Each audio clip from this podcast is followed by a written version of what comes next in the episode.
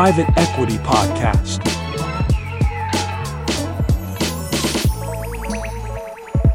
Je suis Antoine Sage et je vous propose de partager un thé avec les personnalités de l'écosystème du private equity. Sans langue de bois, chaque invité nous parle de son expertise, de son parcours et de sa vision du private equity. Chacun sa tasse de thé. GPs, LPs, régulateurs, prestataires et partenaires. Avec le podcast Private Equity, toutes et tous sont les bienvenus tant qu'ils enrichissent notre vision du PE. Bienvenue dans notre podcast sur le Private Equity. Aujourd'hui, nous avons le plaisir d'accueillir Antoine Colson, acteur de référence du marché privé et à la tête de l'IPEM, événement phare de notre industrie au succès établi et grandissant. Antoine, avant de rejoindre l'industrie de l'événement, vous avez travaillé chez Euraseo et occupé divers postes chez Saint-Gobain et Disney. Puis, c'est l'aventure entrepreneuriale qui s'engage pour vous avec le lancement de plusieurs entreprises événementielles, dont France Attractive, une conférence annuelle mettant à l'honneur et récompensant le développement économique local dans nos territoires. Mais c'est en 2017 que vous rejoignez l'IPEM après votre rencontre avec Gilles Barissa, fondateur de l'événement en 2016. Depuis lors, vous en êtes le CEO et le managing partner et êtes responsable de la marque IPEM et du développement des salons à Cannes, Paris et à l'international. Vous lancez d'ailleurs la dixième édition dans quelques semaines, les 23, 24 et 25 janvier prochains. Une nouvelle occasion de réunir votre large communauté en forte croissance. Nous y reviendrons. Vous êtes diplômé d'HEC et votre expérience et votre regard quant à notre industrie est connu et reconnu. Antoine, nous sommes ravis de vous accueillir aujourd'hui Bienvenue dans Private Equity. Merci de votre invitation.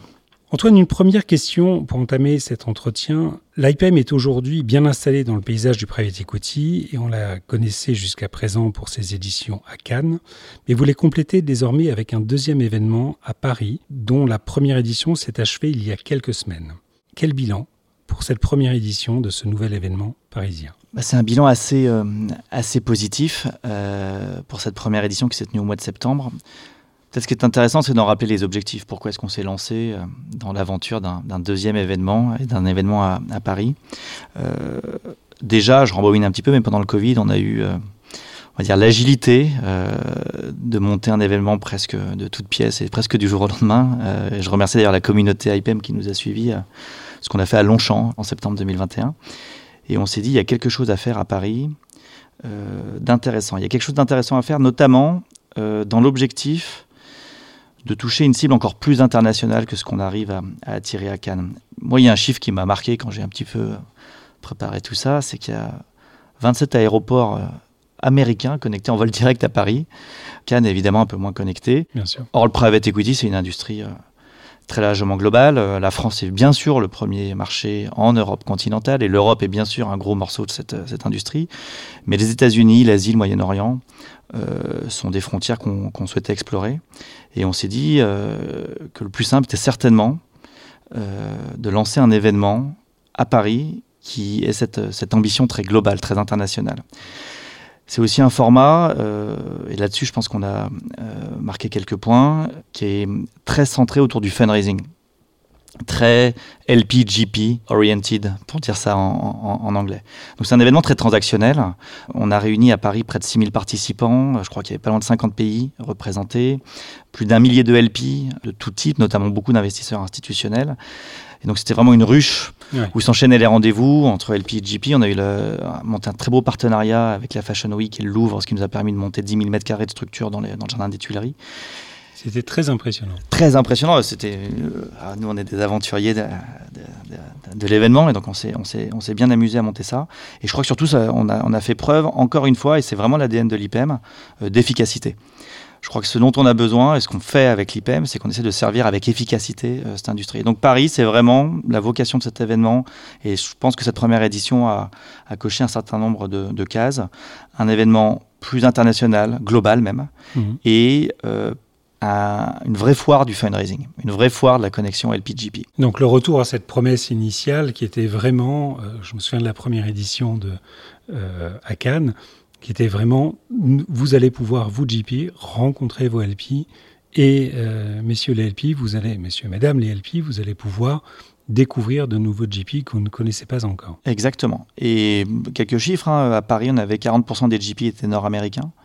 Et on avait euh, en part de marché, donc j'estime à peu près mes parts de marché, on fait nos, maths euh, chaque année, mais évidemment au niveau européen elle est très importante. On a plus de 50% des GP qui comptent en Europe étaient présents à cette, à cette édition parisienne. Mais ce fundraising, c'est pas tout le monde du private equity. Oui. Euh, il ne s'agit pas que de lever des fonds, il ne s'agit pas que de croiser des LP, il s'agit aussi euh, de faire des deals. Il s'agit aussi euh, de grandir, de réfléchir, de mûrir. C'est une industrie. Vous rappeliez la trajectoire de l'IPEM, hein, créée en 2016. On a la chance quand même de servir une industrie qui a cru de 15% par an qui a connu un cycle énorme, qui s'est sophistiqué, qui s'équipe en digital, qui s'équipe en, technicité, en humain. Euh, qui s'est démocratisé. Qui, est, qui, qui, est en voie de démocratisation. Je pense qu'il y a encore un, un, petit peu de chemin à faire.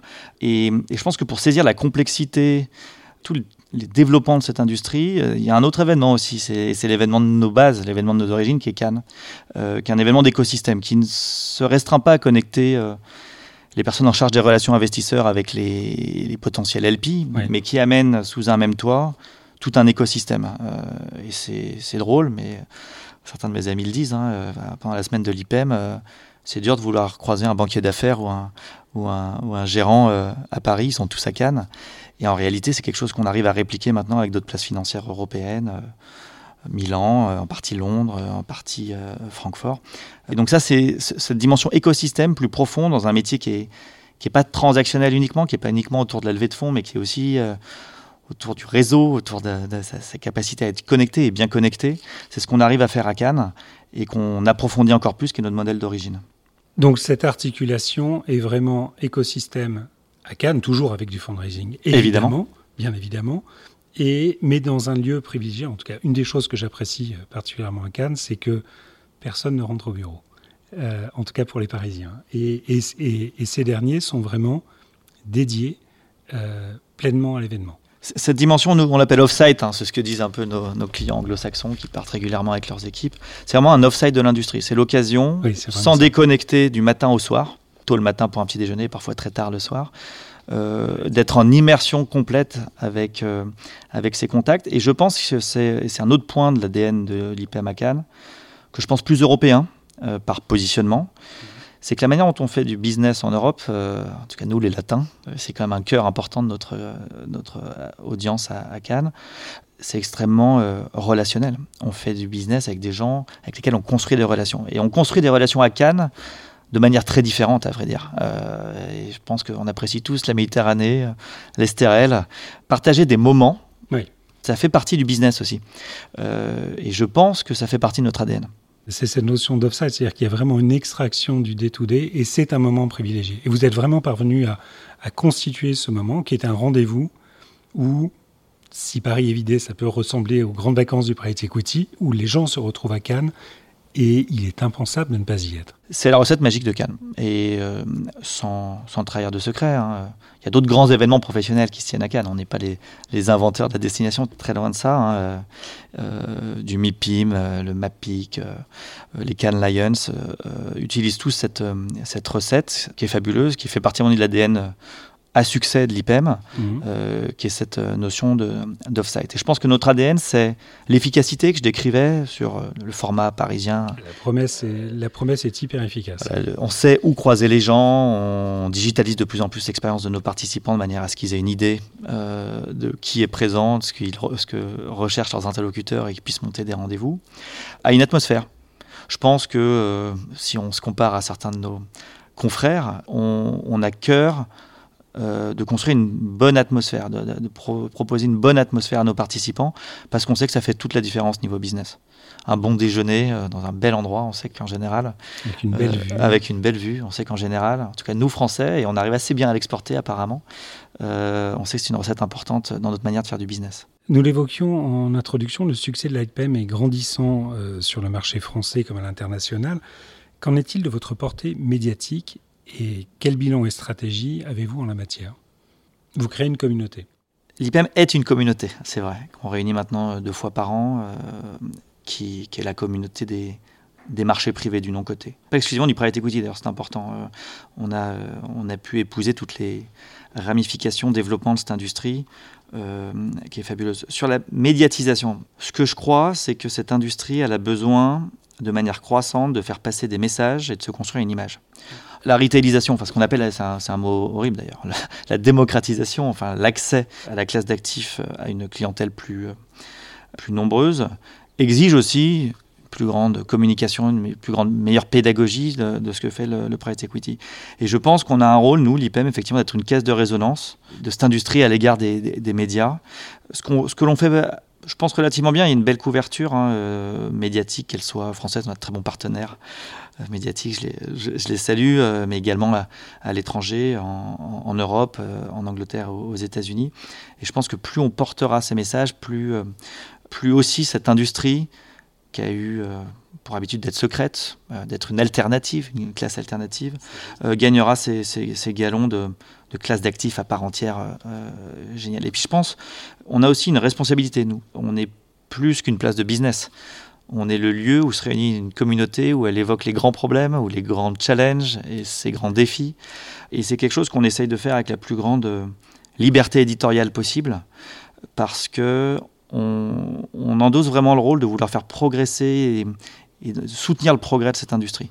Euh, et donc, je pense que Talk the Talk dans nos panels est vraiment quelque chose que euh, on essaye de faire, que j'aimerais qu'on fasse encore mieux, euh, d'amener les, vraies problématiques de manière à ce que le prêt se pose les questions. Il y a toujours des questions. Une industrie qui croît, euh, qui se développe, a toujours des questions à se poser, parce que je pense que c'est de cette manière-là qu'on qu qu qu en soutiendra le développement. Oui, on est en plus de surcroît à un point de bascule de maturité, à la fois sur la constitution de grandes plateformes, la question de l'international, de la distribution, de l'arrivée de nouveaux investisseurs, autant de sujets, euh, l'industrie elle-même dans la composition de ses membres, autant de sujets qui, euh, pour lesquels vous êtes naturellement euh, chambre de résonance, c'est-à-dire que si ces sujets-là ne sont pas abordés à l'IPM, où sont-ils abordés? Absolument. Là, l'époque, la, dernière année et l'année qui, s'annonce sont, à mon avis, alors j'ai l'impression de me répéter parce qu'en fait, j'ai l'impression que chaque année, on est dans un moment de pivot pour l'industrie. On voit à chaque fois un certain nombre de,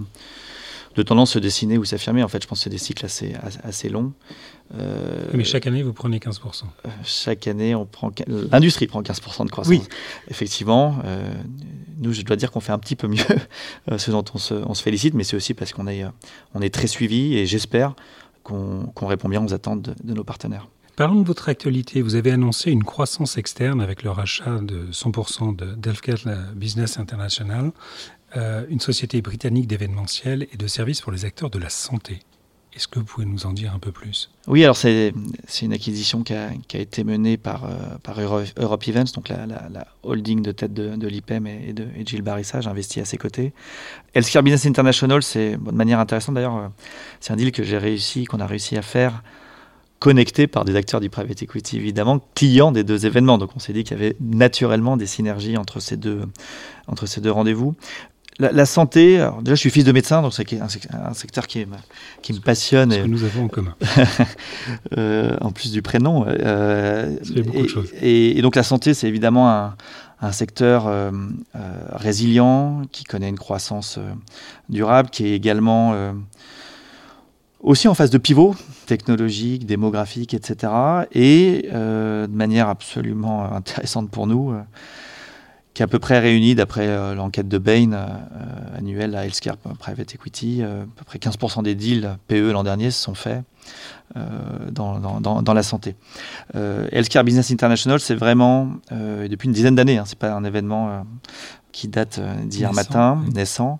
C'est vraiment l'événement où se réunissent tous les décideurs, donc c'est du secteur santé privé en Europe, euh, en grande partie d'ailleurs les, les, services santé. On va progressivement aussi s'étendre euh, à d'autres euh, parallèles, notamment les pharma services, etc. Et puis tout l'écosystème d'investissement et d'advisory euh, qu'il y, a, qu a autour de M&A, etc. Donc c'est vraiment un événement qui est, important et sur lequel on pense qu'il y a matière à, créer des synergies. Ce sera un petit cousin londonien. Et moi, je, suis euh, aussi ravi. Euh, c'est une petite entreprise, euh, mais euh, dont on a pas mal à apprendre. Euh, on a pas mal à apprendre parce qu'ils ont aussi un modèle, un business model en partie de business information. Ils apportent de la data et des insights à, ces, à, cet, à cet, écosystème santé européen qui n'a pas de comparable. Et ça, c'est euh, quelque chose qui m'intéresse, euh, car je pense que c'est un moyen aussi de garder le contact avec sa communauté tout au long de l'année. Et ça correspond à un besoin. Et ça correspond à un besoin, bien sûr. Qui n'est pas rempli aujourd'hui. Par l'IPEM? Non, non, non, pas nécessairement par l'IPEM, il y, a une, il y a une vraie question d'insight sur le marché. Nous sommes dans un environnement, et, et, la santé ne fait pas exception à cela, où la donnée, la structuration de la donnée, le fait d'avoir accès à ces données, de l'avoir correctement structurée, peut réellement bouleverser et améliorer notre manière de travailler. C'est quelque chose dont on aimerait se rapprocher, nous, à l'IPEM, parce qu'il est vrai que euh, les événements sont des moments de, où la donnée se densifie, où tous les LP nous disent, euh, ou à peu près tous les LP nous disent ce qu'ils souhaitent faire, et les, la plupart des, des, des sociétés euh, de gestion nous disent dans quoi ils investissent ou les fonds euh, qu'ils s'apprêtent ou qu'ils sont en train de lever. Mmh. Ça, c'est une donnée extrêmement euh, riche, qui a beaucoup de valeur, et qui peut aussi permettre à cette industrie d'être plus efficace. Un point supplémentaire, c'est que ayant pour l'instant deux rendez-vous par an, vous avez aussi une, une, place tout à fait privilégiée puisque vous, vous pouvez vérifier la cohérence de cette donnée dans le temps. On a encore un peu de travail à faire pour être tout à fait voilà. euh, honnête et, et, transparent sur le sujet, mais euh, euh, notre communauté nous confie des données dont on pense qu'elles peuvent rendre cette industrie plus efficace. Et donc ça, c'est quelque chose qui est next frontier pour l'IPEM, je pense. Ouais, mais vous êtes un, un, un poste d'observation et d'écoute qui, correctement structuré, peut réellement faire une différence et rendre un service absolument essentiel, au-delà du fait de pouvoir, en effet, se retrouver. C'est si nous pouvons, si je peux euh, rencontrer demain une contrepartie que je ne connais pas, non identifiée, qui cherche précisément ce que j'ai à offrir, c'est merveilleux. Je pense que moi, personnellement, c'est ce qui m'éclate dans, dans, mon job à l'IPEM, c'est d'être dans cette position euh, euh, d'observateur euh, informé et d'avoir accès, d'être vraiment comme, comme en haut d'une tour d'observation et de voir cette industrie qui se développe, de voir euh, où, les LP, où, les LP vont investir, voir euh, où les GP sont actuellement en train d'aller lever de l'argent, euh, et, de comprendre aussi comment évoluent les, les profondeurs de ce secteur, quels en sont les enjeux profonds. Ça, c'est, je crois, ce qui rend notre position et notre job euh, passionnant. Euh, et j'espère que l'équipe le partage, mais je sais qu'ils sont aussi passionnés par moi que pour le private equity. Alors justement, Antoine, euh, et de manière plus générale, quelles sont les prochaines étapes pour l'IPM en termes de développement? Je pense que nous, les... j'évoquais la donnée, c'est un, un, enjeu pour nous.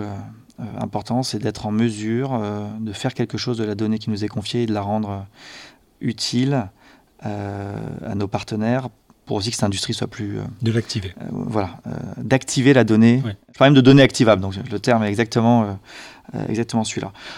Enjeu important pour nous, c'est l'international. On est malgré tout des petits Français de l'étape. Alors on a, on a bien grandi, on a eu la chance d'être maintenant repéré et adopté par des acteurs internationaux de cette industrie. Mais il y a encore beaucoup à faire. Mmh. il y a encore beaucoup à faire et on peut le faire de différentes manières en faisant venir davantage de ces acteurs, que ce soit des, des, investisseurs, des sociétés de gestion, à nos événements en Europe, que ce soit de monter ce que j'appellerais des expéditions, c'est-à-dire euh, d'emmener un certain nombre de nos partenaires euh, à l'étranger, apprendre, être au contact d'autres marchés. Euh, je pense notamment à, notre cœur de clientèle qui est européenne. Et donc on a des projets euh, en Asie, en Chine, on vient de faire une petite opération, euh, aux États-Unis, et vraisemblablement au Moyen-Orient. Je mets vraiment ça sous le coup d'expédition de, dans un premier temps. Euh, répliquer ce que l'on fait euh, sur la Croisette ou dans le Jardin des Tuileries euh, ailleurs me semble très difficile. En revanche, amener un petit peu d'IPM dans des géographies où on pense qu'il y a un intérêt pour nos clients d'aller faire un tour, euh, ça c'est quelque chose qu'on fera prochainement. Donc voilà, c'est un peu la donnée et, l'internationalisation, je dirais, qui sont moi mes, principales, euh, mes principaux défis. Et puis un autre défi, je pense, qui est un défi pour l'industrie, qui est la, euh, je reviens sur ce mot barbare, mais bon, on est obligé de l'utiliser, qui est la retailisation. Est-ce que le format IPM, évidemment, il y a beaucoup de wealth managers, de banques privées, d'acteurs qui, on va dire, creusent cette retailisation. Mais qu'est-ce que ça veut dire pour un événement comme l'IPM si demain, cette industrie, et, et, je le souhaite, je pense que c'est nécessaire même pour son adoption, pour son, sa capacité aussi à, à défendre son rôle dans l'économie réelle, son acceptation, euh, son acceptation, sa license to operate, comme disent les, mes, mes anglo-saxons. Je pense que euh, la retailisation est un enjeu qu'on introduit progressivement dans nos événements IPEM, mais qui peuvent potentiellement amener à des, à des innovations, je pense. Euh, voilà, j'ai rien sur le feu euh, et je sais que euh, la communauté IPM a déjà deux événements à faire par an. Si je commence à en empiler d'autres, certains sauteront au plafond, mais il est certain qu'il y a quelque chose à faire autour de ça. Non, mais écouter en effet les, les clients potentiels, les nouveaux investisseurs en private equity, on entend deux choses. Premièrement, l'économie réelle. Deuxièmement, l'efficacité. Troisièmement, j'accepte cette règle de ton nom et elle correspond à mes valeurs. Et quatrièmement, voilà des acteurs qui prennent des engagements, euh, notamment quand on mesure d'externalité, etc. Et là, il y a une adhésion. Comment je fais pour venir?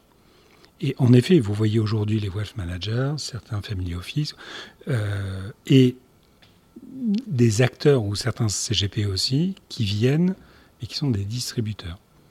Se pose en effet la question euh, de comment j'accueille, comment je promeux, comment j'explique. Et les explications sont différentes d'une explication qu'on peut et d'un échange qu'on peut avoir avec un institutionnel qui fait ça depuis 20 ans, 30 ans. Et les attentes sont très différentes. C'est vrai, je rappelle, il n'y a pas si longtemps, on a eu un président de la République qui disait que son ennemi était la finance. Euh, on peut constater que private equity est plutôt, fait plutôt partie de la solution. Enfin, private equity dans tous ses, ses, exceptions.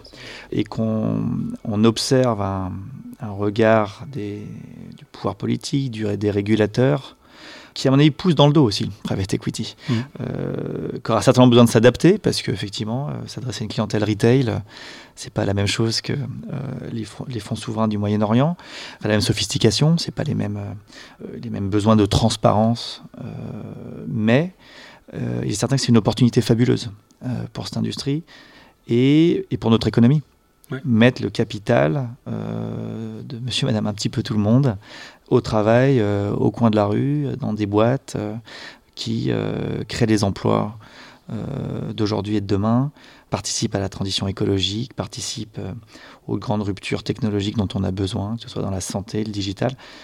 Je trouve c'est fabuleux. Et c'est un alignement, à mon avis, assez unique, presque historique certainement, hein, entre euh, les besoins du, monde, de l'économie et, là où est, fléché le capital. Et certainement un cycle séculaire comme a pu le connaître les marchés cotés post-1945, où on a vu euh, les marchés publics euh, atteindre des dimensions qui étaient absolument inégalées auparavant. Et avec une quantité de contrepartie de nouveaux investisseurs absolument invraisemblable, et les marchés ont tenu.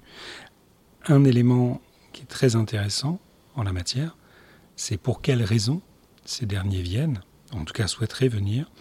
Et un des éléments qui ressort aujourd'hui au travers des distributeurs, on parlait des wealth managers, euh, une manière de le présenter, c'est-à-dire voilà un produit extrêmement, extrêmement exclusif qui ne vous était pas euh, accessible et qui aujourd'hui peut le devenir. Et je trouve ça très intéressant, c'est-à-dire que en même temps nous disons voilà quelque chose qui est très ancré dans les territoires, dans l'économie réelle, dans l'emploi, mais ceci est exclusif. Alors que par, by design, ça n'est pas du tout exclusif. C'est plein de bon sens. C'est un petit peu, peut-être que le parallèle sera mauvais, mais c'est un petit peu la notion du luxe abordable euh, qu'on a dans, la mode. Mais c'est une vraie question. Est-ce que c'est un, une question à très long terme? Effectivement, c'est un produit de luxe, et comme euh, tout produit de luxe qui, qui, a un intérêt à servir plus largement une audience. Euh, voilà, les gens qui n'avaient pas de baignoire du 19e siècle, on est tous contents d'en avoir une aujourd'hui. Donc je pense, prêt Equity doit à mon avis rentrer dans le quotidien des gens, ce qui, ce qui à mon avis exige des, des, transformations assez fondamentales une grande responsabilité. Euh, de la manière dont, dont, opèrent les, les, les, les, acteurs de cette industrie. Euh, peut-être pas demain, mais certainement à un horizon de 10-20 ans. Parlons quelques instants aussi du, du private equity de manière plus large. Euh, une communauté de, se forme de plus en plus entre les acteurs de notre industrie, donc LP, GP, service provider, Comment voyez-vous évoluer cette communauté? Le... C'est intéressant parce que c'est une, une industrie dont tout le monde commente la consolidation, c'est-à-dire euh, l'idée qu'on puisse passer de plusieurs dizaines de milliers de sociétés de gestion dans le monde à seulement 50. Hein, c'est ce qu'annonçait le CFO de Partners Group euh, dans une interview l'été dernier. Évidemment, ça, euh, serait une sacrée consolidation.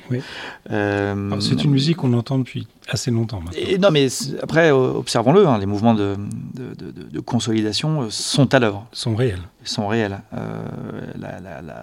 le développement de plateformes qui lève une part euh, considérable maintenant des capitaux euh, de la classe d'actifs euh, chaque année, est indéniable. Et à côté, on a l'impression qu'il y a la haute couture, qui a. alors, je ne veux surtout pas frustrer mes, amis dans des très grandes plateformes, mais on a l'impression qu'il y a comme un, une conciliation qui, qui, qui ferait aussi émerger ou servir un petit peu de faire valoir à des boutiques plus peut-être plus agiles ou plus expertes dans certains domaines ou certaines, certaines géographies. Donc ça, c'est une première évolution de ce, ce, paysage, euh, je, pense, extrêmement super intéressante. L'autre truc, c'est à quel point cette, euh, cette, industrie ne cesse de se sophistiquer. Euh, elle ne cesse, et c'est normal, elle a, la pression des, des, des, returns, elle a la pression de la performance, et elle est agile, aussi, aussi fluide que, que l'est l'argent. Hein.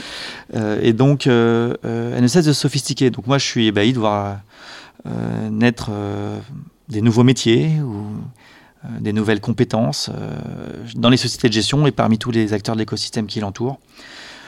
Il semble assez évident que l'intelligence artificielle a de beaux jours devant, devant elle dans notre industrie et qu'elle va être, et elle est déjà à mon avis assez rapidement adoptée.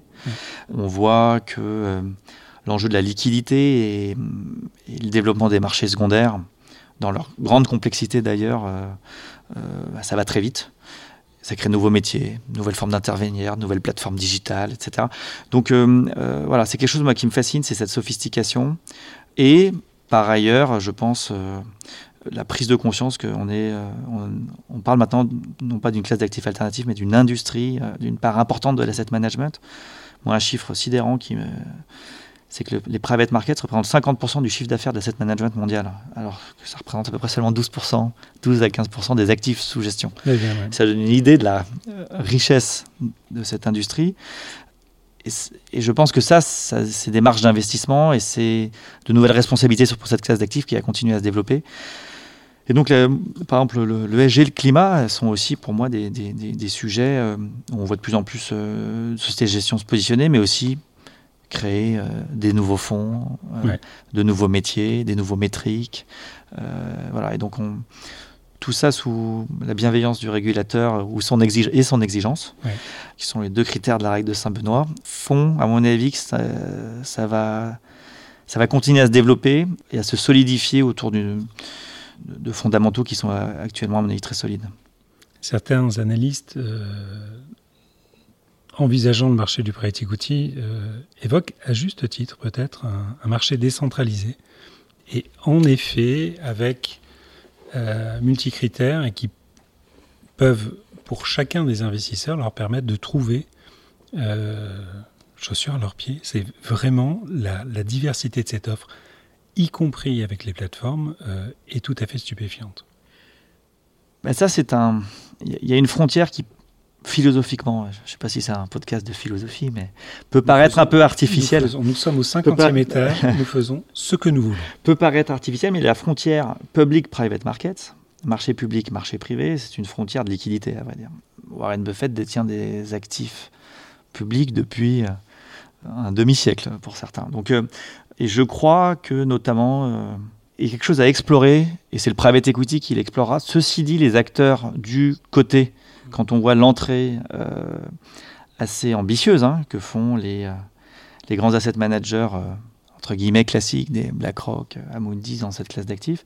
Je pense qu'il y, a une porosité qui va s'explorer entre, entre les deux et qui peut être servie par effectivement des évolutions nécessaires, technologiques et d'un point de vue réglementaire. Mais peut-être que cette frontière nous paraîtra artificielle dans quelques dizaines d'années quand on se retournera. Dans les enseignements que je peux dispenser en private equity, euh, il y a 15 ans, on parlait de primes d'illiquidité. Voilà, dans les valorisations.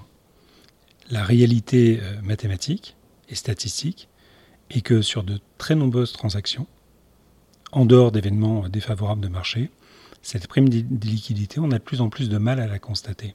Donc en effet, deux éléments. Premièrement, le private equity n'est pas illiquide by design, c'est pas vrai. Il l'est parce que contractuellement, les conditions de liquidité sont compliquées et ne se justifient pas en dessous d'un certain montant de, blocs à transmettre.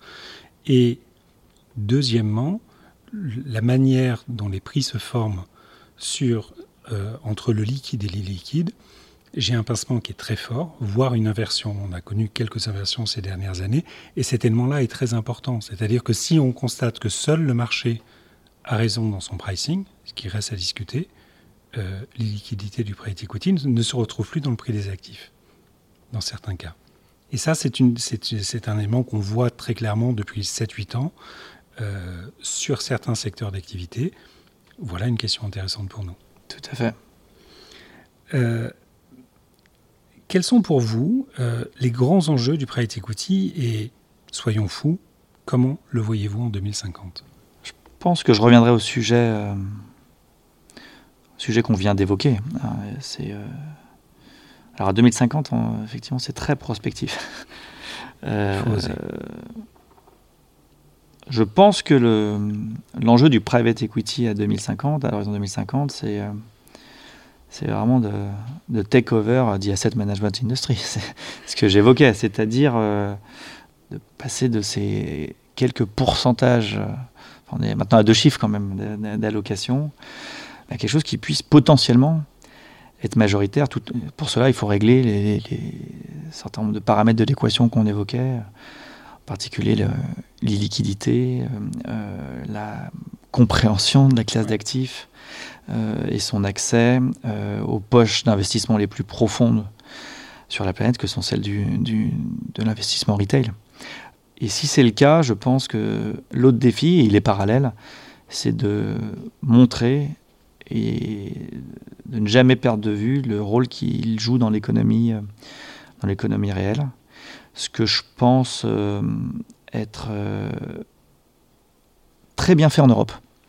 Ce que je pense être particulièrement bien fait par les JP européens, par les associations, par ce que fait très bien France Invest, ce que fait très bien Invest Europe dans la démonstration collective du, du, rôle de cette industrie. Et je pense qu'il faut, euh, il faut que les sociétés de gestion euh, prennent cet enjeu-là à bras le corps. Euh, voilà, ça, je dirais que c'est un peu les, grands défis. Mais à mon avis, on va idéalement, il faudrait un jour gommer les lignes d'allocation. Il y a de l'equity, il y a il, y a, il, y a, des produits fixed income, de dette et côté non côté, tout ça, c'est des pour être tout à fait vu, en tout cas d'ici quelques années, comme comme des paramètres presque artificielle, je pense. Je le pense aussi.